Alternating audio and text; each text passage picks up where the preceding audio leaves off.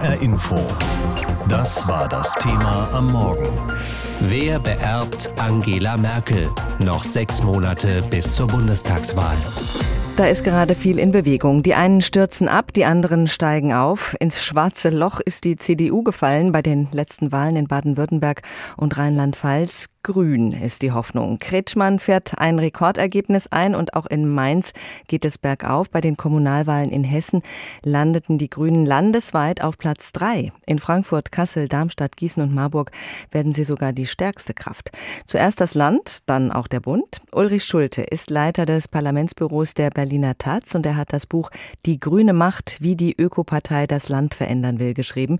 Mit ihm habe ich über den Aufstieg der Grünen gesprochen. Herr Schulte, es sind jetzt noch genau sechs Monate bis zur Bundestagswahl. Wenn die Grünen an die Macht kommen sollten, würden Sie die Politik in Deutschland radikal verändern?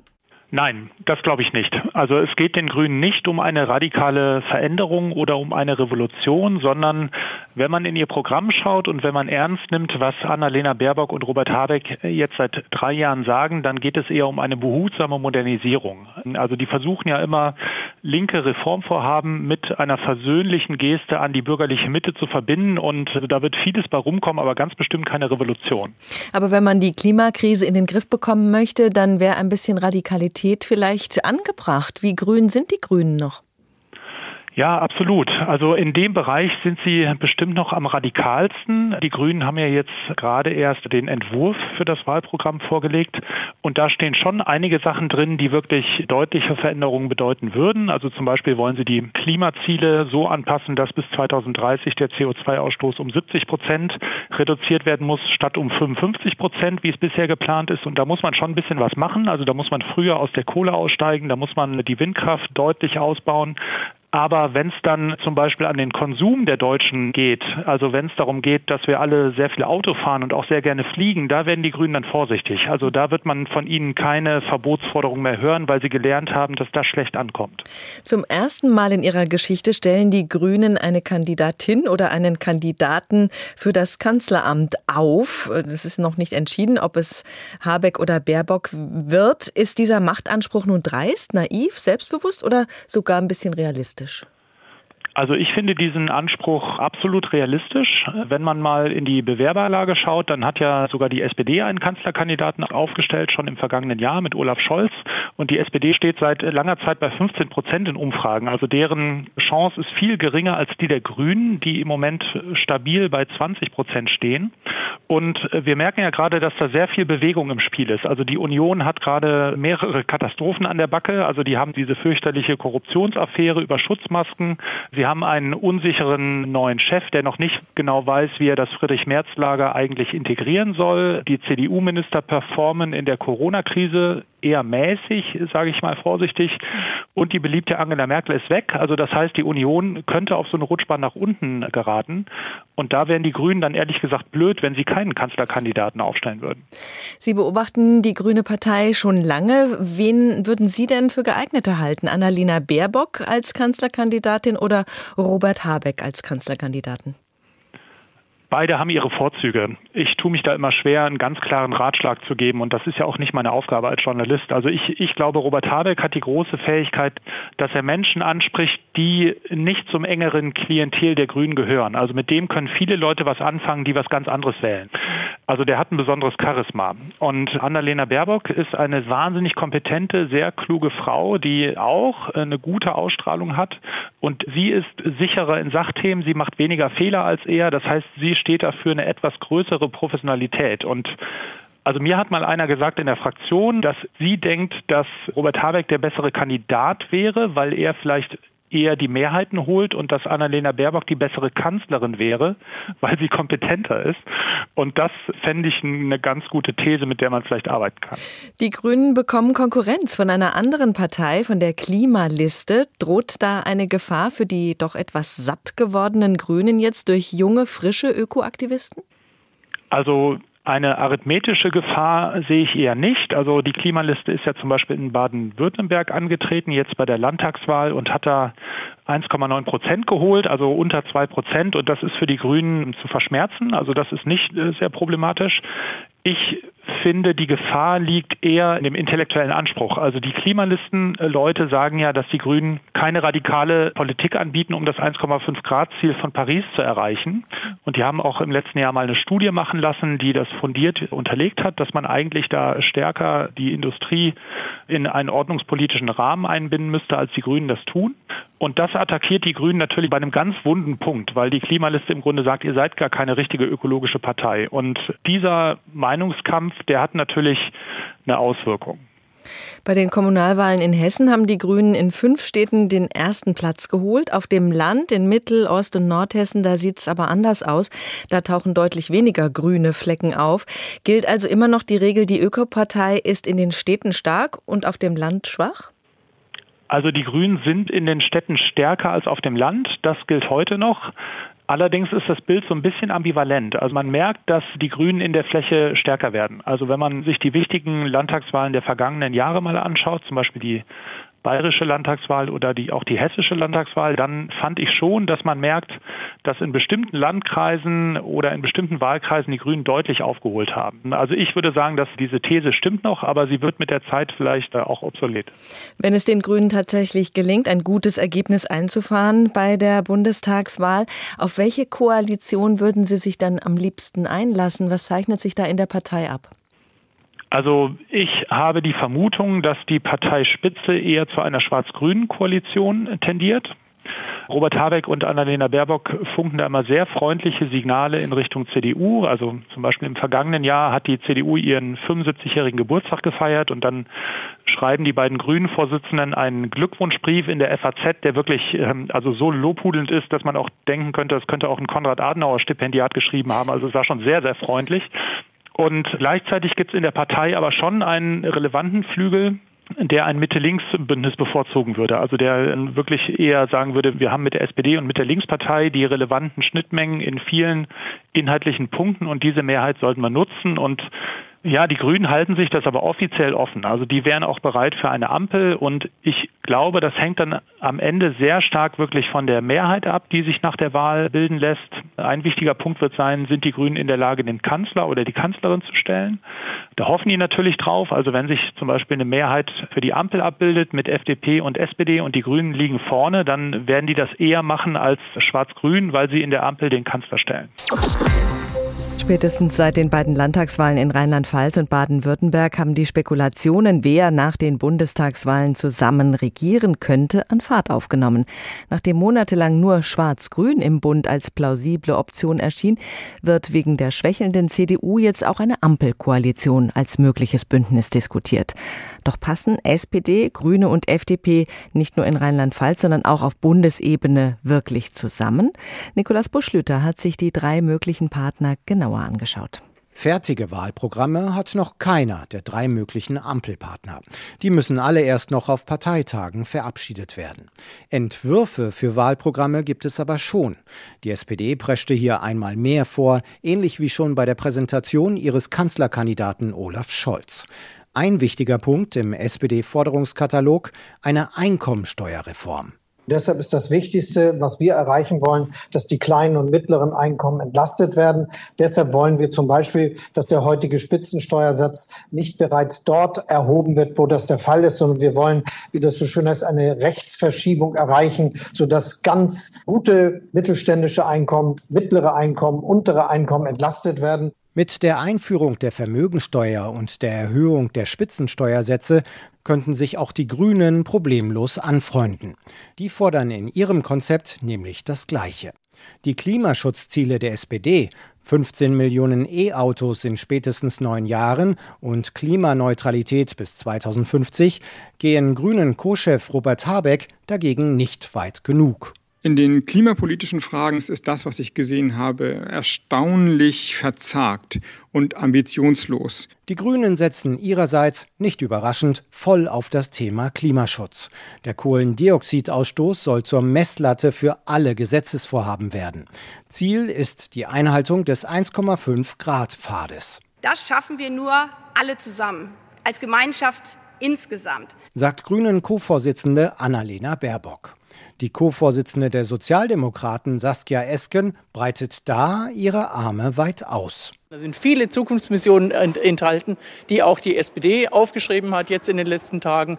Und das ist ein ziemlich deutliches Zeichen, dass die Grünen durchaus zu der progressiven Allianz zählen können, die wir uns vorstellen, um Deutschland in die Zukunft zu bringen. Würde aber auch die FDP in so eine progressive Allianz mit Grünen und SPD hineinpassen? Auf den ersten Blick fallen da doch eher die Unvereinbarkeiten zwischen Liberalen und Grünrot auf. Und die kann FDP-Generalsekretär Volker Wissing fast im Schlaf aufsagen. Für uns ist klar, dass Positionen, die untragbar sind für freiheitlich denkende Menschen, etwa das Verbot von Eigenheimen, was die Grünen fordern, oder auch die äh, Steuererhöhungen, die die SPD fordert, oder eine Bürgereinheitskrankenversicherung, all diese Dinge sind mit der FDP natürlich nicht zu machen. Auf der anderen Seite, so Wissing, in Rheinland-Pfalz funktioniere die Ampel gut weil strittige Themen zwischen den Parteien nicht im Regierungsprogramm auftauchten. Denn die Parteien müssen sich in einer Regierung ja im positiven Sinne ergänzen. Wir können ja nicht Gegensätze in der Regierung äh, leben. Das funktioniert nicht. Sagte Volker Wissing im Nachrichtensender Welt. Allerdings wird in Rheinland-Pfalz auch nicht über eine Einkommensteuerreform entschieden. Die Steuerpolitik dürfte beim Zustandekommen einer Ampelkoalition im Bund nach jetzigem Stand das größte Hindernis sein. Am 26. September wird gewählt. Ob wir bis dahin die Pandemie im Griff haben werden, das ist noch nicht abzusehen. Sollten all die positiven Ankündigungen stimmen, dann müssten bis dahin ja alle ein Impfangebot erhalten haben. Das würde die Lage erheblich entspannen, auch für die CDU. Die ist gerade in heller Aufregung. Da sind die schlechten Wahlergebnisse bei den Landtagswahlen in Baden-Württemberg und Rheinland-Pfalz. Da ist ein Corona-Management, das spätestens nach der jüngsten Wolte von Bundeskanzlerin Merkel von vielen als katastrophal katastrophal empfunden wird. Und dann ist da auch noch die Maskenaffäre, bei der Unionsabgeordnete abkassiert haben. Und mit welchem Kopf an der Spitze die Union ins Rennen gehen will, ist auch noch nicht entschieden. Albrecht von Lucke ist Politologe und Herausgeber der Blätter für deutsche und internationale Politik. Und ihn habe ich gefragt, in der Partei gärt es. Viele sind unzufrieden. Das Theater rund um die kassierte Osterruhe schüttelt die Union kräftig durch. Die Kanzlerin ist angeschlagen und auf ihren letzten Metern. Wie viel Zusammenhalt, Herr Lucke, ist denn da noch übrig in der der Union? Das ist die ganz große Frage. Man kann allerdings eines annehmen. Die entscheidende Frage ist, ob die CDU, CSU begriffen hat, was die Stunde geschlagen hat. Wenn sie denn äh, gewahr geworden ist, was in den letzten Tagen und Wochen passiert ist, dass sie nämlich klar unter die 30-Prozent-Marke gefallen ist, dann müsste normalerweise bei einer, und das war die Union eigentlich immer, bei einer an ihrem Dominanzgefühl beziehungsweise an ihrer Machtorientierung stark orientierten und bezogenen Partei, dann müsste so etwas greifen wie ein Überlebensgehen. Und das wird die entscheidende Frage sein, ob man umschaltet und sich bewusst macht, dass es jetzt wirklich um alles oder nichts geht, nämlich um die Kanzlerschaft. Armin Laschet ist der Parteivorsitzende und er würde gerne auch Kanzlerkandidat werden. Seine Beliebtheitswerte sind aber innerhalb wie außerhalb der Partei eher niedrig. Hätte er den nötigen Rückhalt, um Spitzenkandidat zu sein? Ich glaube, dass er sehr wenig Rückhalt hat, dass er aber das große Glück hat, dass keiner die Traute hat, ihm das gegenwärtig zu sagen. Armin Laschet ist nun einmal Parteivorsitzender der CDU. Er ist gewissermaßen nicht das kleinere Übel, das wäre zu hart, aber er war der Kandidat unter drei schwachen Kandidaten. Er ist ja nur ganz schwach mit einem sehr schwachen Ergebnis Parteivorsitzender geworden. Und jeder weiß, dass er bisher die Autorität nicht hat, um eine Figur wie Angela Merkel, die nach 16 Jahren international, aber wir haben es auch gerade wieder gemerkt, selbst national, trotz eines so großen Fehlers, immer noch eine enorme Reputation besitzt.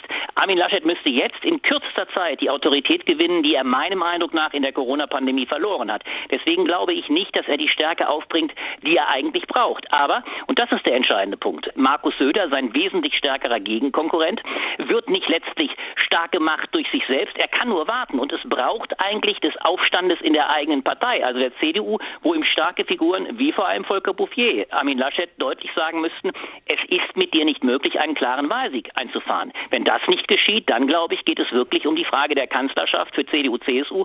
Und das müsste eigentlich normalerweise zu einem Selbsterhaltungsreflex führen, dass man Armin Laschet das deutlich zu vermitteln gibt. Sein Gegenkandidat Markus Söder tut genau das, was Sie sagen. Er wartet ab. Er hat noch nicht gesagt, ob er zur Verfügung stünde. Für wie wichtig halten Sie es, dass das jetzt möglichst schnell entschieden wird? Eigentlich müsste es ganz, ganz schnell entschieden werden. Aber es spielen beide in gewisser Weise auf Zeit. Armin Laschet braucht zumindest die Zeit bis Ostern. Das hat er sich ausbedungen, weil er zunächst einmal vor allem im Osten noch Reputation aufbauen muss. Gerade im Osten ist er denkbar unbeliebt. Und im Osten wird, das müssen wir uns bewusst machen, die eigentlich entscheidende Wahlschlacht geschlagen. Am 6. Juni gibt es eine Wahl in Sachsen-Anhalt, die letzte Wahl vor der Bundestagswahl. Dort ist die AfD enorm stark. Dort ist die CDU sehr schwach bzw. angeschlagen in den letzten Jahren mit starken Rechtstendenzen. Eigentlich bräuchte es dort einen sehr starken CDU-Kandidaten. Rainer Haseloff ist das nicht mehr und er bräuchte eigentlich Unterstützung durch einen starken Parteivorsitzenden. Das will Armin Laschet in den nächsten Tagen aufbauen. Er will auch mit einem Programm, mit einem Wahlprogramm nach vorne kommen. Aber in meinem Eindruck nach wird das nicht reichen. Markus Söder hingegen setzt sogar ein Stück weit darauf, dass es vielleicht noch länger dauert. Man hat ja die Zeit anberaumt zwischen Ostern und Pfingsten. Und wenn es sich jetzt noch weiter hinzieht, wenn die Werte weiter sinken, dann hofft Söder, dass die Panik in der CDU greift und dass sich dann doch vielleicht die starken Ministerpräsidenten, Herr Bouffier, Herr Günther, Herr Hans, alles Kandidaten, die eigentlich nicht unbedingt gegen Söder sind, aber die bisher noch nicht die Traute haben, klar gegen Lasche Stellung zu beziehen, dass sie sich vielleicht doch trauen, ob der schlechten Werte dann deutlich zu machen, Markus Söder sollte den Kandidaten abgeben. Mehrheiten jenseits der CDU-CSU sind möglich. Das ist die dunkle Wolke über der Union. Und es gibt ja noch kein Wahlprogramm. Da sind SPD und Grüne schon vorbeigezogen. Nun will Armin Laschet ein Wahlprogramm entwickeln. Mit welchen Themen könnte die CDU denn für Begeisterung sorgen? Ich glaube, dass sehr schnell ein Programm vorliegen müsste, mit dem deutlich gemacht wird, dass dieser Staat, der ja in der Tat in eine tiefe Krise oder in eine echte historische Orientierungskrise geraten ist, die Frage, wie funktioniert dieser Staat, wie funktioniert eine Verwaltung schneller, wie funktioniert auch Digitalisierung schneller, das müsste mit sehr schnellen, starken konzeptionellen Punkten ausbuchstabiert werden, was Armin Laschet bisher vorschlägt. Vorschläge eines Modernisierungsjahrzehnts für die CDU-CSU, das ist noch so wolkig, dass sich damit kein Wahlkampf schlagen lässt. Und das große Problem Problem der CDU ist insgesamt. Es gab vor Annegret Kramp-Karrenbauer lange niemanden, der sich für die Partei wirklich interessiert hat. Angela Merkel hat eigentlich nur noch Weltpolitik gemacht. Die CDU hat sie nicht sonderlich interessiert.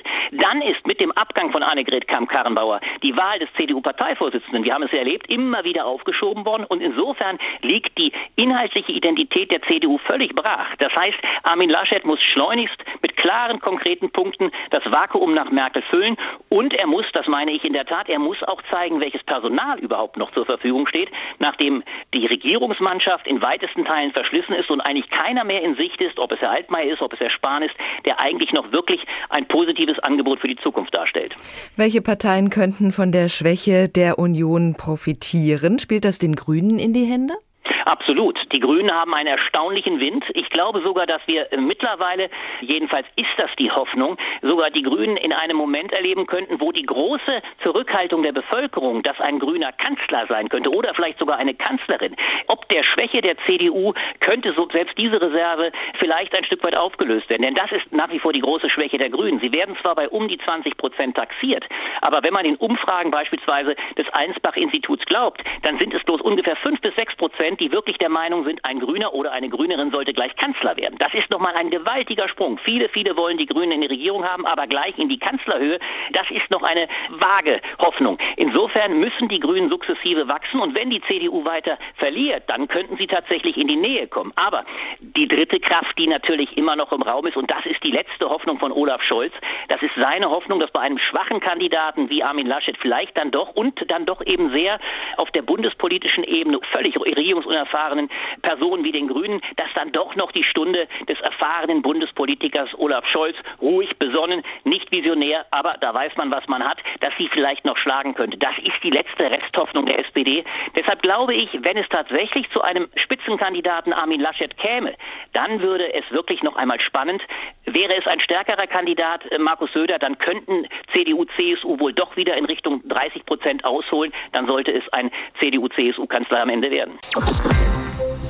Viele junge Menschen werden zum ersten Mal ihre Stimme abgeben. Junge Menschen, die eigentlich niemanden anderes kennen an der Spitze unseres Staates als Angela Merkel. Und dann ist da jetzt noch diese besondere Zeit, Corona und Dauerlockdown. Alles, was junge Erwachsene weiterbringt oder ihnen Spaß macht, ist seit Monaten verboten oder nur sehr eingeschränkt möglich. Was sie sich wünschen, das konnte in den letzten Monaten kaum berücksichtigt werden. Was denken die jungen Leute also über politische Entscheidungen in diesen Corona Corona-Zeiten. Marie-Katharin Fromm hat in Frankfurt mit jungen Leuten gesprochen. Seit Nina angefangen hat zu studieren, gibt es nur noch ein Thema, Corona. Ihre Jura-Vorlesung verfolgt die 19-Jährige nicht im Hörsaal an der Frankfurter Goethe-Uni zusammen mit ihren Kommilitonen, sondern alleine zu Hause am Rechner. So hat sie sich ihr Studium nicht vorgestellt. Und andere Themen kommen wegen Corona gerade viel zu kurz, findet sie, zum Beispiel die Bildungspolitik. Ich habe auch das Gefühl, dass wir Studierenden ein bisschen vernachlässigt wurden in dieser ganzen Corona-Diskussion. Denn es ging dann zum Beispiel oft um die Schulen, wann machen die wieder auf? Aber ich habe jetzt nicht in den Medien gehört, ja, was ist denn jetzt mit den Studierenden, wann machen die Universitäten wieder auf, wann kann man wieder Vorlesungen haben. Also da fehlt mir so ein bisschen die Diskussion darüber eben. So geht es nicht nur Nina. Das belegt eine neue Studie der Goethe-Universität und der Uni Hildesheim. JugendforscherInnen haben 7000 Menschen zwischen 15 und 30 Jahren nach ihren Erfahrungen in der Corona-Krise gefragt. Zwei Drittel haben das Gefühl, dass ihre Sorgen nicht von der Politik gehört werden.